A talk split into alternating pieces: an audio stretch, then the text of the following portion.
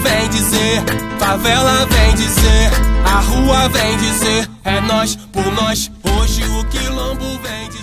Olá a todas, todos e todes. Eu sou Noélia Rodrigues, educadora popular. Faço parte do coletivo de educação popular e libertário, CEPL. Falo do Parque da Cidade, onde eu moro, sou cria de Madureira. É, mas falo aqui do Parque da Cidade, favela da Rocinha, Rio de Janeiro. Querido Carlinhos, você está aí? Salve, salve, meu povo lindo, tudo bem com vocês? Aqui quem tá falando é o Carlinhos. Bom, eu sou cria de uma favela aqui do Rio de Janeiro, chamada Favela da Maré. Nas horas vagas eu tento ser estudante de engenharia da UERJ. Eu digo tento porque eu já peguei tantas coisas na minha universidade, mas estamos aí resistindo na luta. Também faço parte de um coletivo de educação popular chamado Orosina Vieira, que atua na Maré. Tamo juntão, Noélia? Tamo junto, com certeza. É, deixa eu te falar, vamos falar hoje de Paulo Freire. Tu conhece esse cara? Cara, Paulo Freire, né? É um maluco que de um tempo pra cá tá sendo atacado. Dia sim, dia também, por esse grupo aí. Já e foi chamado até de fala... feio, cara. O homem já foi chamado é... até de feio. Não pode Como chamar ele de burro, chama ele de feio. É, na ausência de argumento, você fala da estética da pessoa, né? Ou pelo menos pois diz é. que fala, né? Aí você é feio, é bobo, é chato, né? Igual criança, né? Feio, bobo e chato. Já que eu não gosto de você, eu falo que você é feio. Cara, quem foi esse cara, né? É, quem foi Paulo Regulus Neves Freire? Esse pernambucano querido que deixou tantas coisas bacanas pra gente, né? Que a gente é, até então falava tão pouco nele. Que bom que a gente tem falado mais, né? Quem foi, Carlinhos? Fala pra gente. Bom, perfeito. Você já começou com o nome completo do Paulo Freire. Ele nasceu em Recife, né? No ano de 1921 e morreu em 97. 2012, ele vai ser considerado como patrono da educação. Ele era pedagogo, filósofo e professor trabalhou na educação de adultos, onde ele ficou bem destacado, principalmente por atuar no Rio Grande do Norte, onde tem uma ação que ele ficou muito famosa, que ele ensinou cerca de 300 alunos a ler em apenas 45 dias, né? Isso foi em 63. E aí ele vai ficar muito famoso por conta disso, e ele vai criar né, essa metodologia de ensino que a galera vai chamar de metodologia Paulo Freire. Importante falar que Paulo Freire, apesar de ter atuado né, é, com educação de adultos, ele vai ser um da educação, ele vai ser um grande pensador da educação. Então, a, as formas de pensamento dele não vão estar limitadas, elas vão se expandir. Tem um livro dele que vai ficar muito famoso que é o livro que tem até uma pesquisa, vai ser um dos é o terceiro livro mais citado, que é a Pedagogia do Oprimido. Esse livro ele vai lançar em 68, quando ele vai ser exilado. Sim, ele é exilado porque em 64, como vocês bem lembram, chega o golpe civil militar aqui no Brasil. E aí ele vai ser classificado como subversivo. Nessa pegada vai ser preso e na sequência ele vai ser exilado. Primeiro ele vai para Bolívia, depois rola um golpe lá também. Aí, na sequência, se eu não me engano, ele vai para o Chile. Agora eu tenho que verificar aqui. E, por fim, ele vai para os Estados Unidos. É, ganhou 41 títulos de doutor honores, causas em diversas universidades internacionais, entre elas Harvard e Oxford. É isso. Um pequeno resumo de quem foi Paulo Freire. Cara, mandado, né, cara? Mandado também na humildade, mandado também, né, na fraternidade. E para falar um pouco, né, sobre essa questão, sobre quem foi quem é esse homem, a atualidade de Paulo Freire, né?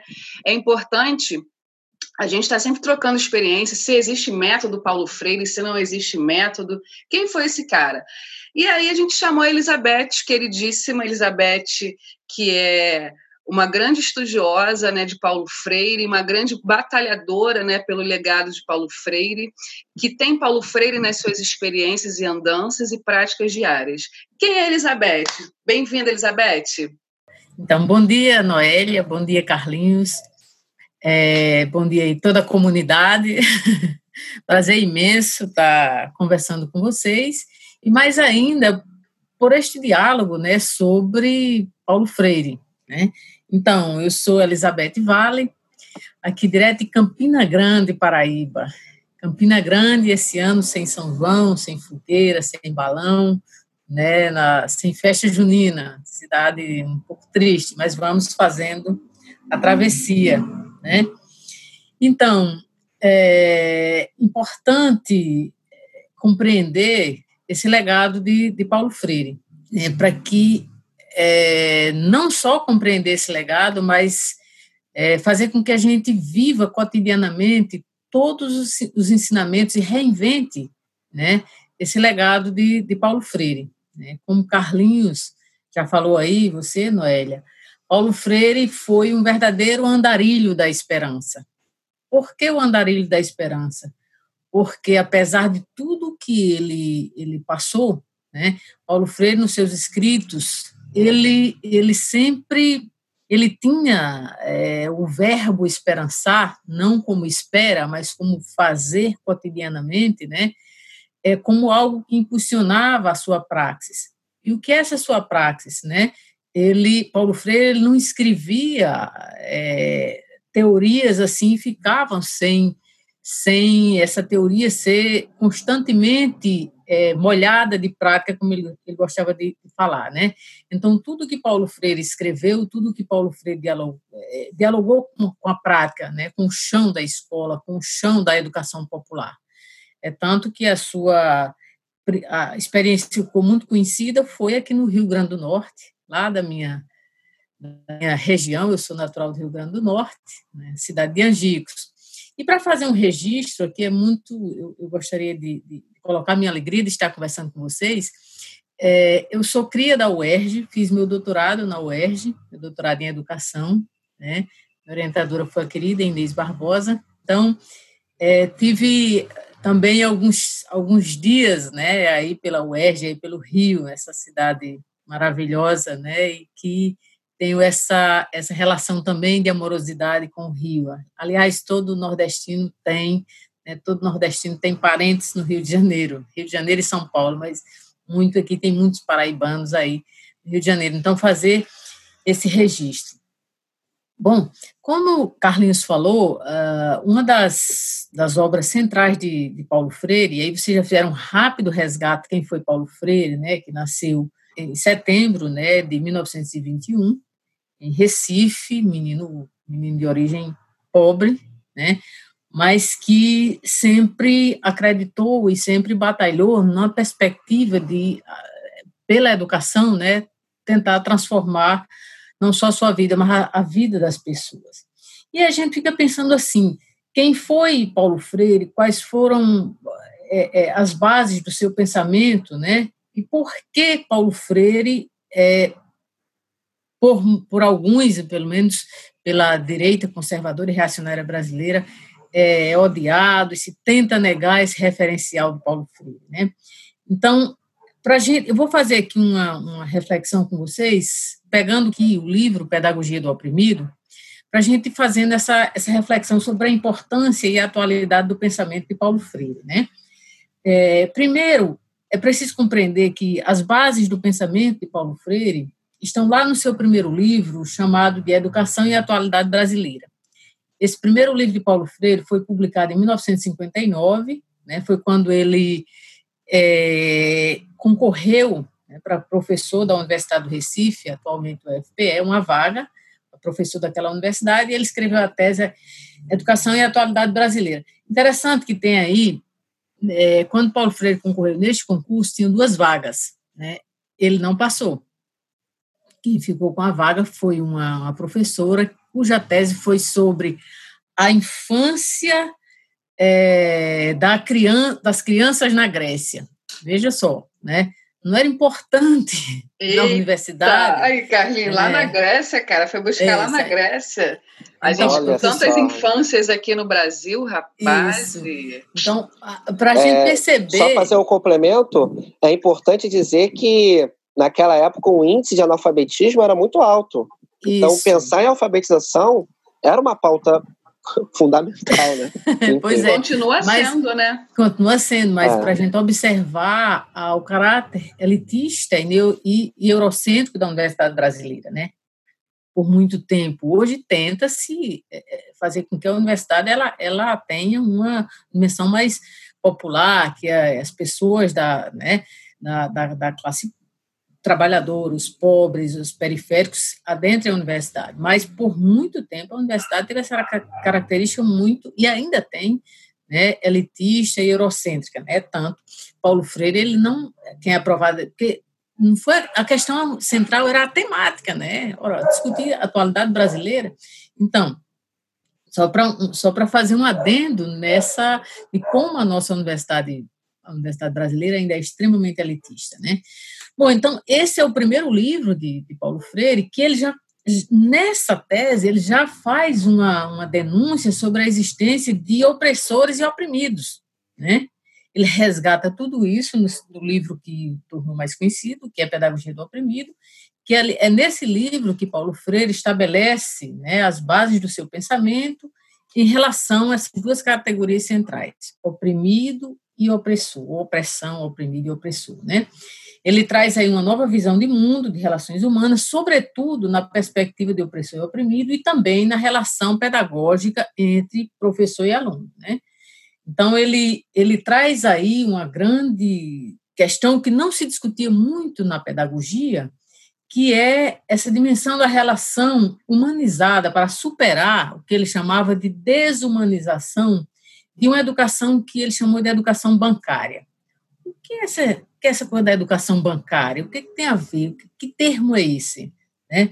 Paulo Freire dizia que, que a educação bancária é aquela educação que é, na verdade, o, o professor passa, passava o tempo todo depositando, aí entre aspas, né, depositando conhecimento do aluno, ou tentando só meramente transmitir esse conhecimento para o aluno, e de forma. E o aluno era aquele sujeito extremamente passivo, que estaria, estaria ali só para receber esse conhecimento, e no dia da prova era feito aquele saque, né? tipo um saque bancário mesmo, saber o que, que o aluno armazenou ali, né, em termos de informações. Então, ele faz essa crítica profunda, esse tipo de pedagogia, e aí ele coloca uma questão central aí, que é a, a dimensão da educação problematizadora, né? E aí Paulo Freire tem uma, Paulo Freire denuncia no seu livro Pedagogia do Oprimido essa, uma, o que ele chamou de teoria da ação antidialógica e da ação dialógica. O que ele colocava que o antidiálogo é isso, é a pedagogia bancária, a pedagogia em que o outro na relação, seja ele aluno, seja na, nas relações na, na, na, comunidade, o outro está ali só como ouvinte, sujeito passivo, e tem aquele dono do conhecimento, né? ou dono das informações. Então, Paulo Freire, ele mostra né, é, é, que esse tipo de pedagogia ela tem como elemento central manter a condição de oprimido do outro, né? Então o outro como aquele que não tem capacidade de pensar, que não tem condição de refletir, mas apenas de receber informações no caso de quem está no polo dominante, né? Seja professor, seja na relação que os sujeitos estabelecem na sociedade. E ele colocava que esse tipo de pedagogia ela reforça, é, principalmente, ela busca reforçar essa, a, a, essa ação dialógica, né? É a manipulação das outras pessoas, né? Por quê? Porque eh, se a pessoa não tem conhecimento, ela. E aí, se essa pessoa é tida como que não tem conhecimento, então ela deve ser manipulada, ela pode ser manipulada, ela pode tão fortemente, quando a gente diz assim, a atualidade da pedagogia de Paulo Freire, da pedagogia do oprimido. Olha aí as fake news, olha aí a pós-verdade, né? É, é, o que, gente, que se chamou de pós-verdade, aquilo que se coloca como uma, uma verdade que não é contestada. A gente está vivendo um momento muito intenso, né? E é bom fazer um recorte aí quando a gente fala, quando vocês falaram em cartas. Paulo Freire utilizou muito, tem cartas a Guiné-Bissau, cartas a Cristina, em seus livros, né, seus escritos. É, no livro Professora Sim, Tia Não, que tem cartas dirigidas a professores né, e professoras, e, e Paulo Freire colocava essa dimensão com o, o, diálogo como elemento fundamental para este processo. Né? E aí o diálogo não é, é, o, é, o, é, é, o dizer a palavra, é o ouvir, é contestar, né? E não, e não receber apenas as, as ditas verdades prontas, né? Então, a gente está, nesse momento, a gente percebe a, a atualidade de Paulo Freire quando a gente está nesse momento agora de, de, de, de, fake news, nesse momento em que se coloca os instrumentos tecnológicos como acima de tudo, não como um instrumento que deve contribuir para descortinar esse tipo de, esse tipo de informação, né? Você ia falando, Noélia?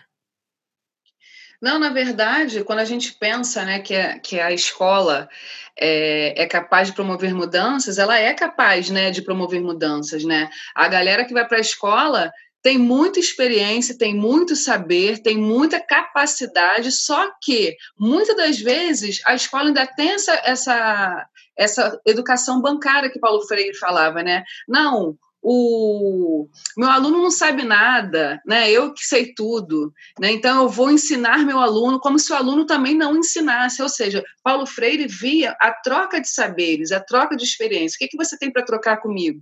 Né? O que, que você tem para contribuir nesse processo de saber, né? De, de experiência pedagógica. Então, galera, vocês sabem sim, vocês são sujeitos do conhecimento, sim, tanto quanto aquele que está lá na frente falando. Né? Então, a gente precisa entender que nós temos saberes e a gente precisa valorizar o saber do outro. É o que o Paulo Freire fazia. Uma educação que não era vertical, de cima para baixo, mas era uma educação horizontal.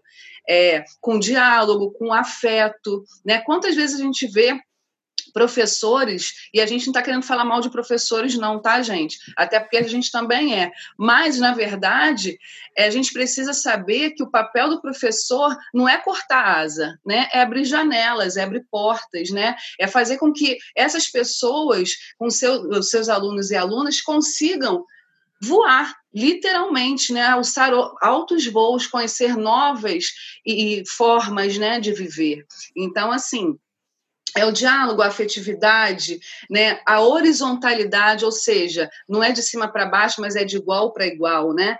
E aí ele falava assim, gente, a gente precisa romper com o sistema educacional herdado dos colonizadores. E o que, que é isso, não é, Elia? O que, que é esse sistema educacional herdado dos colonizadores? Na tua escola você já ouviu falar que o Brasil foi descoberto?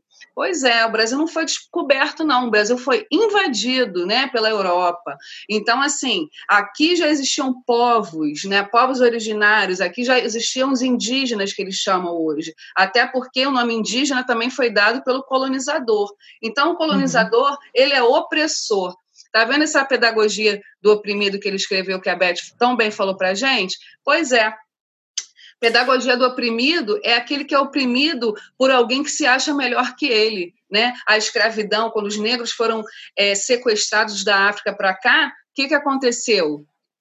Foram oprimidos aqui nesse espaço chamado Brasil, chamado América. Então a gente precisa entender que a nossa educação ainda é carregada de colonialidade, né? de colonização. Fala, Beth, fala, Carlinho. Isso. Isso, é, tem Noélia, tem uma. Indicar para vocês, tem um documentário bem interessante que é, são as 40 horas de Angicos, que, tem, fala um pouco sobre a experiência né, da, da, da alfabetização de, de, adultos desenvolvida na cidade de Angicos, no Rio Grande do Norte, orientada por Paulo Freire. Chama as 40 horas. Né, na verdade, é bom, é bom lembrar que Paulo Freire nunca, nunca fez a, a defesa dizer que se alfabetiza um adulto em 40 horas. Não. É, esse, esse termo, 40 horas de Angicos, é, foi a partir de uma reflexão que Paulo Freire fez, Angicos, bem no sertão do Rio Grande do Norte, quente, né? Paulo Freire, nesse período que passou lá, 40 horas, colocou escreveu um, um texto rápido, né? Colocou 40 graus, 40 horas, 40 é, 40 horas de reflexão. E aí um jornalista pegou isso e colocou alfabetização em 40 horas, né? Mas a experiência foi tão forte é, lá em Angicos que, lembrando isso que Noélia estava falando agora há pouco, né, da, da educação, Paulo Freire dizia que era se libertar, a educação. Então, o processo de alfabetização, o, o tem fala dos próprios alfabetizandos quando colocam que diz assim, antes desse processo eu me entendia como massa, hoje eu sou gente, porque eu entendo meus direitos. né, bem no interiorzão, no sertão do Rio Grande do Norte, e que essas pessoas passavam a compreender a, a, a realidade de empobrecimento, de pobreza, não, não numa perspectiva mais mítica, né? mas numa compreensão daquela, daquela realidade, numa compreensão de que, por exemplo, a, a, a seca aqui sempre foi vista como uma espécie de indústria de compra de voto, de, de domínio, e essa experiência desse povo vai alertando esse povo a compreender né, é, que opressão é essa, a, a, partir da educação, se libertar né, e compreender em que mundo está, compreender quem é neste mundo. Né? E é tanto que foi por isso que Paulo Freire foi né, que Paulo Freire foi perseguido. Existe o depoimento dos alunos e alunas lá que dizem que assim que a repressão se abateu, é, eles foram orientados a queimar as cartilhas, os cadernos, os, os cadernos de, de anotações, e, e, foi dito para esses alunos que Paulo Freire era um comunista e que não qualquer que se pegasse qualquer um com qualquer anotação, qualquer é, é, coisa que ligasse a Paulo Freire, essa pessoa poderia ser presa, né? Então observa como a, a libertação nesse sentido da, da pedagogia de, de Paulo Freire, da pedagogia libertadora, ela é, um, ela é um, uma espécie de, de, de atentado para a, a, classe dominante. Ninguém quer, a classe dominante não quer ver o pobre compreendendo a si mesmo, compreendendo a sua, a sua realidade para tentar transformar. Sim, Carlinhos? O que eu queria falar é o seguinte: ah. Bolsonaro ele falou no dia da posse do Van Traub que a nossa, o nosso objetivo agora, com a nossa educação de agora, é que as crianças saibam ler e fazer conta. Ler e fazer conta, né? Para que pensar, né? Para que você colocar na, né, na, na, na pessoa, né? É, a grande questão que é você pode, né? Você tem direito a saber dos seus direitos, você tem direito a entender quem é você nesse mundo, né? O sujeito que você é nesse mundo. Quem é você nesse mundo, né? É você estar no mundo, como ele dizia, e com o mundo, né? Essa educação crítica que o Carlinhos traz para a gente é importante que é justamente isso, né? Uma educação que vem uma que ela não vem de fora, ela nasce, né, ela é construída a partir daquele espaço, como foi a experiência de Angicos, né, no Rio Grande do Norte. Isso é muito importante. Não vem um método de fora, né, de fora para dentro, é, é, o que a gente está falando, é construído. O que, que a gente vai fazer? Você tem questões mínimas, né, e aí você pega e constrói no conjunto, de acordo com, a, com cada realidade de sala de aula. É, fala, Beth.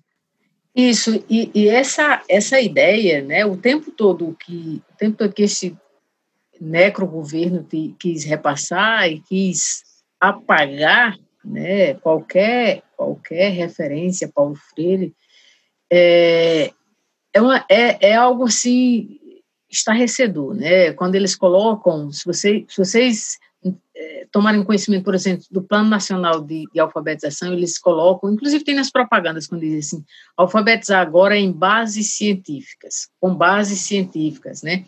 Como se o ato de ler, né, não fosse um ato de compreender o mundo. Paulo Freire já dizia que a leitura do mundo precede a leitura da palavra.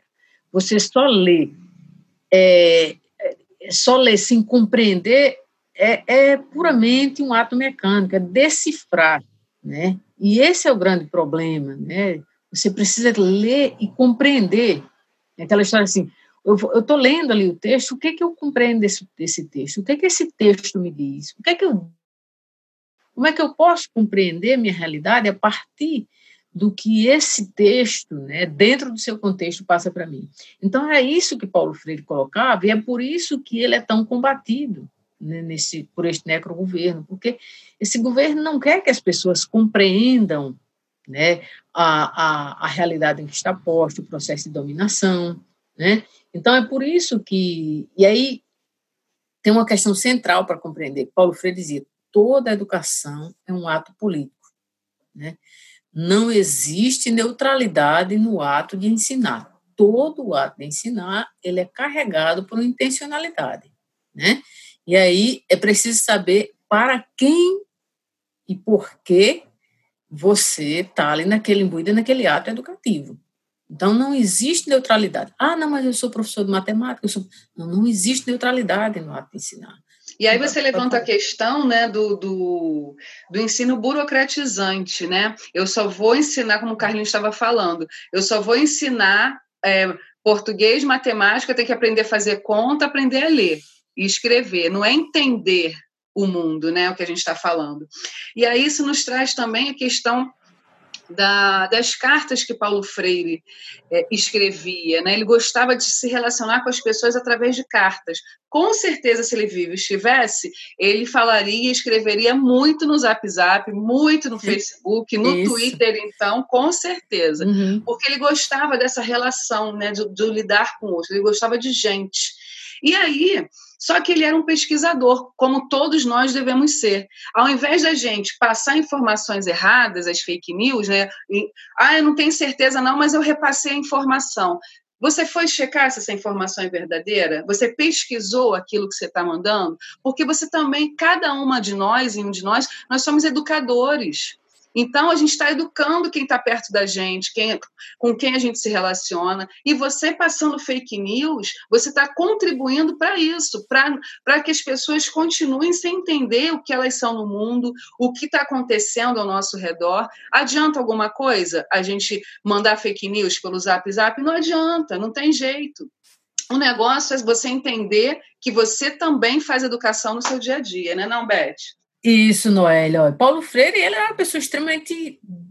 A existência de Paulo Freire foi existência de engajamento e comprometimento com o processo de educação libertadora, né? E é, isso ele fazia. Paulo Freire não era não era um, um pensador que estava ali só no campo da teoria. Ele era um pensador da praxis. Tanto que várias obras suas são livros em forma de cartas, né? E essas cartas que ele, ele escrevia, tanto tem, por exemplo, cartas a Cristina, que eram cartas que ele escrevia uma sobrinha sua quando ele estava exilado para falar da sua da sua experiência, da sua existência lá enquanto sujeito exilado, né? Cartas a Guiné-Bissau, Paulo Freire, quando foi convidado para ir para a África, contribuir com com o processo de construção de uma educação libertadora, ele não chegou lá dizendo como eram as coisas, né? pelo contrário, ele foi através das cartas, né? e aí era uma oportunidade dele é, dialogar, por isso que essa questão do diálogo é elemento central para compreender Paulo Freire, ele, nos seus diálogos com, com, com os educadores, as, as educadoras lá de, de, de Guiné-Bissau, para compreender a realidade e, a partir dessa compreensão dessa realidade, buscar formas de transformação, é, tendo a educação como instrumento, né? Então, aqui, é, ele, ele, as cartas, era também uma forma de, de você, dele fazer uma espécie de reflexão sobre a prática. Então, a gente não pode também pensar que é, Paulo, quando, quando diz assim, ah, eu vou utilizar o WhatsApp, eu vou utilizar de qualquer forma, né? A, a, internet como um campo como um campo aí que, que pode tudo, do vale tudo. A gente tem que utilizar esses instrumentos né, como um, um, um meio de passar não só informações, mas um meio de refletir também sobre as questões da nossa prática. Como a gente pode desconstruir algumas, algumas é, pseudo-verdades né, que são passadas através desse, das redes sociais. Então, é, um, é, um, é uma deixa para a gente pensar a atualidade de Paulo Freire nesses tempos assim, novas tecnologias, nesse tempo em que estamos em casa, em casa, confinados por conta da pandemia, mas como utilizar esses instrumentos. Aqui a gente falando sobre Paulo Freire, através do podcast, no podcast né, eu acho que é importante utilizar esses instrumentos para isso. Fazer, o que a gente está fazendo aqui foi o Paulo Freire fez para dialogar com os africanos através de cartas inicialmente, né? Então acho que isso é importante. Isso é importante na comunidade, na, eh, na relação com os alunos, na universidade, entre as pessoas de, da, da, das escolas, na própria comunidade. Então é de extrema importância essa essa dimensão da relação dialógica, né? De pensar o que vem como algumas verdades nessas mensagens e, e, e tentar desconstruir. Olha, no período, no período de. Eu sou professora da Universidade Estadual da, da Paraíba, aqui do curso de Pedagogia. No período pré-eleição, segundo turno, a gente vivenciou experiências muito difíceis na universidade para desconstruir muitas ideias. É, é, vou só contar uma experiência rapidinho aqui. Eu lembro que eu, eu sempre tive uma relação muito tranquila com meus alunos e alunas, e um dia eu cheguei é, na aula, e antes de, de, de iniciar a aula, o papo entre os alunos estava sobre o kit gay, a história do kit, e uma aluna colocando de forma assim muito, é, muito fervorosa da existência desse kit. A gente pensa até assim, mas será que na universidade o pessoal acredita? Mas acredita. É uma coisa assim absurda, né? E aí a gente foi conversando e tentando Kit desconstruir. Uma madeira de piroca. Uma madeira né? de piroca, isso. Foi uma série E de fake tem- news aí. Terra bravas. plana. Terra Terra plana, tem, plana. tem outro Terra exemplo da Terra plana, cara. É outro exemplo da Terra plana. É, e aí, a gente tentando desconstruir isso a partir do, do diálogo, mas não tinha quem fizesse a, a aluna sair daquela ideia. Aí, o, o aluno lá. Eu, aí, eu, aí eu fiz um desafio. Disse, olha, ok, então vamos fazer o seguinte: vocês têm quem acredita na existência? Não, e teve um, não, já vi e tal. Então, tem 15 dias para trazer um kit aqui para a sala de aula, e aí ainda tem uma recompensa, e aí estabeleci até tem uma recompensa aí de dois mil reais. Quem trouxer esse kit, e aí a gente discute aqui em sala. Bom, deu 15 dias, e aí retomamos o debate e tal, e, mas assim, uma relação tranquila. Mas aí a aluna foi, é, professora, realmente eu acho, eu, eu recebi essa mensagem de, aí foi dizendo, de pessoas de confiança, acreditando que era, entendeu? Então são coisas assim que a gente, a partir do diálogo, ia tentando desconstruir. É isso, Paulo Freire, na prática. Eu lembro que tinha um aluno de física que depois descobri que esse menino fazia um curso com Olavo de Carvalho.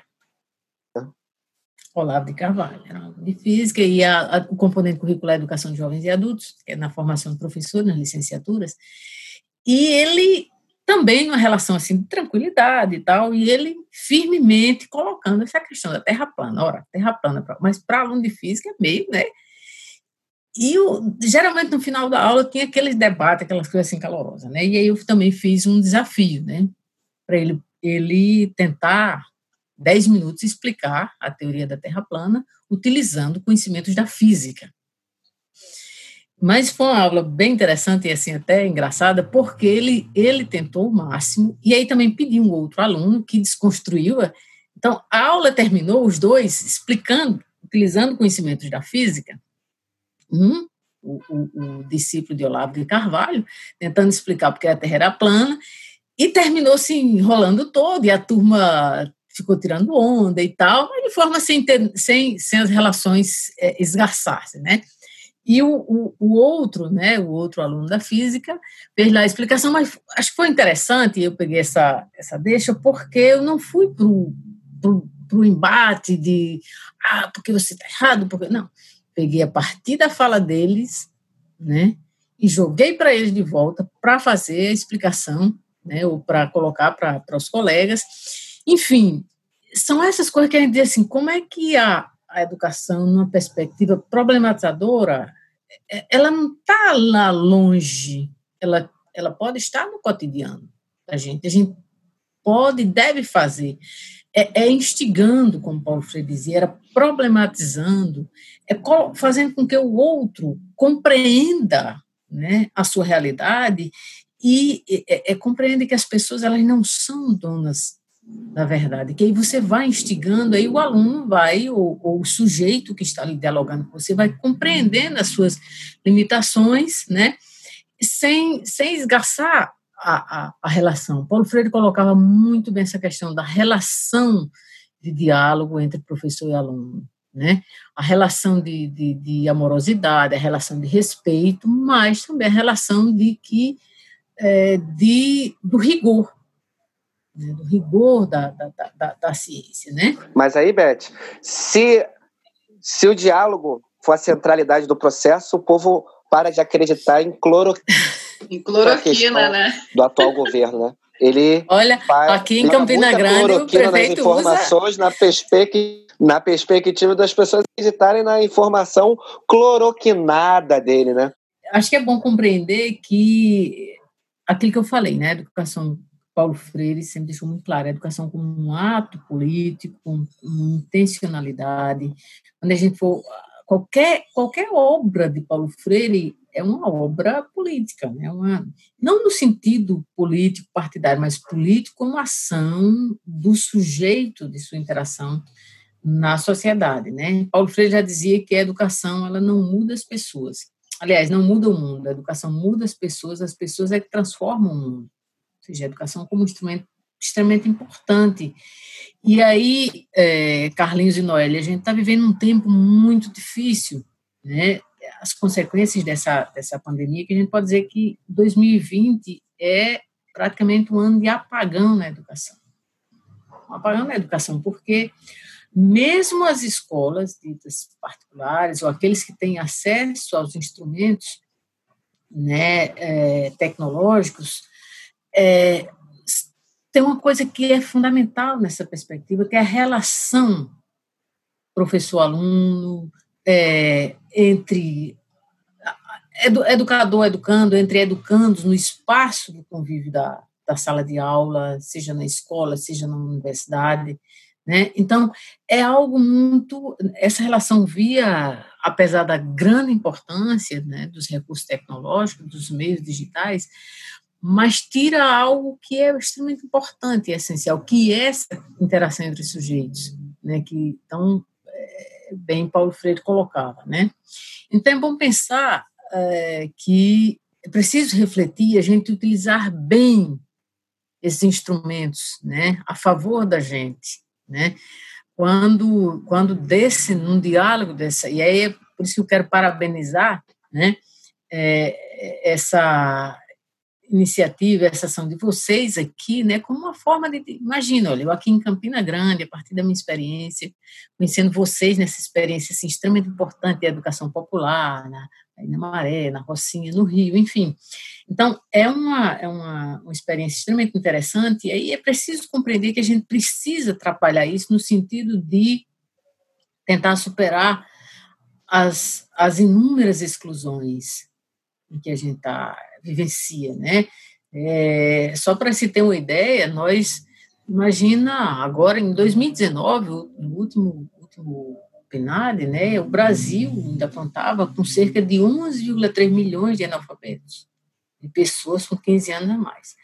O nosso estado aqui, a Paraíba, é, ainda é quarto lugar né, no ranking de estado com o maior número de analfabetos e se dá por conta de todo um processo de exclusão, por conta de todo um processo de uma política deliberada né, para, para as regiões do país, em que o Nordeste sempre ficou atrás, né, e é, é um processo já, Noel, eu sei que a gente está chegando é, ao fim desse nosso bate-papo, mas, por exemplo, esse, esse ano 2020, isso vai ter, certamente, quando for, foram feitas novas pesquisas, essa questão vai se agravar, porque é realmente um ano de apagão na educação, né?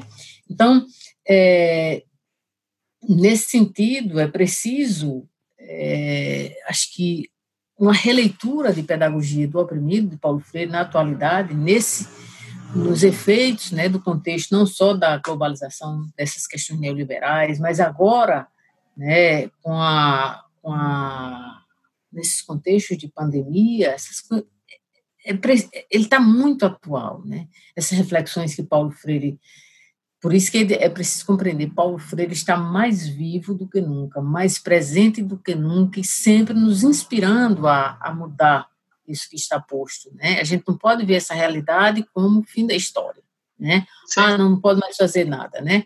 É preciso compreender é, essas questões e aí, para finalizar mesmo, Noélia, é, Estudando um pouco sobre a história de Paulo Freire, é interessante que inicialmente ele queria ser, ser músico, ele queria, Paulo Freire, ele ele queria ser cantor, né? Aí depois ele terminou, ele concluiu o curso de advocacia, mas de direito, mas nunca exerceu. E mas depois ele foi dizendo que realmente se identificou como professor, né? E aí Paulo Freire mesmo acho que ele querendo ser cantor, ele continua né, a nos inspirar, nos inspirar como a partir, assim, acho que uma, de uma polifonia mesmo, e aí aqui a gente está exercitando isso, né, essa polifonia aqui de vozes, de experiência, né, ele continua a, a, a, a nos inspirar né, como uma espécie de fagulha de utopia libertária a lutar por transformações. E aí, não pensar mais só daquela perspectiva de emancipação macro. Isso aí a gente tem, é o que eles chamam do ainda não. A gente tem que estar vivenciando e tentando superar as situações limites para vivenciar né, o inédito viável, essa busca, essa busca da utopia libertária, essa que essa, esperi, essa esperança militante de, de Paulo Freire, ela, ela, ela seja uma espécie de fagulha, né, lembrando aqui do período junino, a sempre nos atiçar, né, a sonhar sempre mundos possíveis, conjugando aí o verbo esperançar, não no sentido da espera, mas construindo no aqui e agora, nos nossos espaços, nas nossas relações cotidianas, vencer isso no dia a dia, seja em casa, seja na escola, seja na universidade, no ambiente de trabalho, essas relações de opressão, né? E aí só fazemos, só teremos um outro mundo possível à medida em que a gente vá também mudando isso a partir do mar, do microespaço. Não se faz uma mudança no macroespaço se a gente não começar pelo pelo espaço do cotidiano, das nossas relações de opressão, de como a gente reproduz essas relações às vezes de forma inconsciente. Então, acho que Paulo Freire ele continua a nos, nos ensinar e muito né, a vencer toda e qualquer opressão, né, e, e, e, se construa cotidianamente essa pedagogia libertadora. Então, acho que é um pouco essa reflexão, né? É, com certeza. A gente, ter, a gente tem em mente que a gente precisa começar da gente, né, pessoal? É arregaçar as mangas, entender que a gente tem um, um opressor dentro da gente, identificar esse opressor que existe dentro da gente, a gente libertar, mandar embora esse opressor para a gente conseguir ter relações iguais, né, de igualdade, de respeito. É identificar no, no, no teu chefe, na tua chefia, o opressor e reivindicar direitos, né? A gente precisa entender também né, que as relações elas são desiguais e elas precisam se tornar iguais. A gente busca por justiça social. É você que abandonou a escola lá atrás porque de repente a escola não deu conta, a escola te excluiu, algum professor falou alguma coisa para você que te marcou profundamente, é você voltar à escola, você voltar a estudar na educação de jovens e adultos, porque a educação é um direito seu. Volte a estudar sim. Você faz parte da sociedade, você é cidadã e cidadão, e você tem que voltar a estudar se for essa sua vontade, porque é direito. educação pública é um direito de todas e todos. E Paulo Freire também não fez nada sozinho, né? A gente só faz as coisas em comunhão. Então, ele fez no coletivo, ele, ele teve muita participação, na verdade, da Elza Freire, que foi sua companheira durante muitos anos. Então, com uma série de outras pessoas, ele conseguiu construir isso que, infelizmente, o Brasil virou as costas, porque você já deve ter escutado falar que Paulo Freire não deu certo no Brasil. Mentira, a pedagogia de Paulo Freire jamais foi colocada como política pública no Brasil, a não ser em São Paulo, um breve tempo, é, na década de 90, quando ele foi secretário de Educação. E aí sim, a gente teve um tempo da pedagogia freiriana. E ele não é feio. Paulo Freire é lindo por dentro e por fora. Né? Paulo Freire é necessário nesses tempos, que a gente precisa dialogar muito mais e tirar né, esse opressor que está dentro da gente e está, inclusive, no governo que a gente está, infelizmente, sendo vítima. E as escolas usam Paulo Freire, né? É importante falar isso. Ah, de outros países, é. né? Isso, se você for pegar a experiência da Finlândia, né? Que sempre coloco, ah, a experiência da Finlândia e tal, tal é, a, a centralidade das orientações pedagógicas nas escolas lá é baseada na pedagogia freiriana. Exatamente né? isso que, que o Carlinhos traz, né? Lá utilizam o, o, a pedagogia freiriana e aqui não. Quer dizer, então, assim, a gente precisa sim utilizar a pedagogia de Paulo Freire. Quilombo vem dizer, favela vem dizer, a rua vem dizer, é nós por nós. Hoje o quilombo vem dizer. E a gente chegou ao final, então, desse nosso breve encontro, né? É, queria agradecer a Beth, né, em nome do podcast Renegados, a presença, a soma. Em breve a gente é, falará de outros e outras que foram tão e são tão importantes, né, para a educação popular, para a educação libertária, né, para isso que a gente chama de uma outra educação. Então, apresentação, roteiro e edição, Noélia Rodrigues e Carlinhos Gonçalves, querido. Música Mano Teco, arte Juan Chirioca e Anísio Borba, estúdio Batuque de Vila, embora a gente não esteja no estúdio, mas a gente está em tempo de pandemia para ficar em casa mesmo, quem puder, e quem não puder sair na rua de máscara e com seu álcool em gel. A mixagem, edição também Thiago Pobe e Central Podcast Maré Vive, uma parceria entre o podcast Renegados e a Frente de Mobilização da Favela da Maré. Um abraço a todas, todos e todos e a gente segue na resistência. Beijo! Beijão, beijão. Partimos pro caô, não há quem possa segurar. O problema não é meu nem seu, é nosso, não sabia. Foi nos cortando a mostrão, não somos minoria. Hoje o quilombo vem dizer, favela vem dizer, a rua vem dizer, é nós por nós. Hoje o quilombo vem dizer, favela vem dizer, a rua vem dizer, é nós.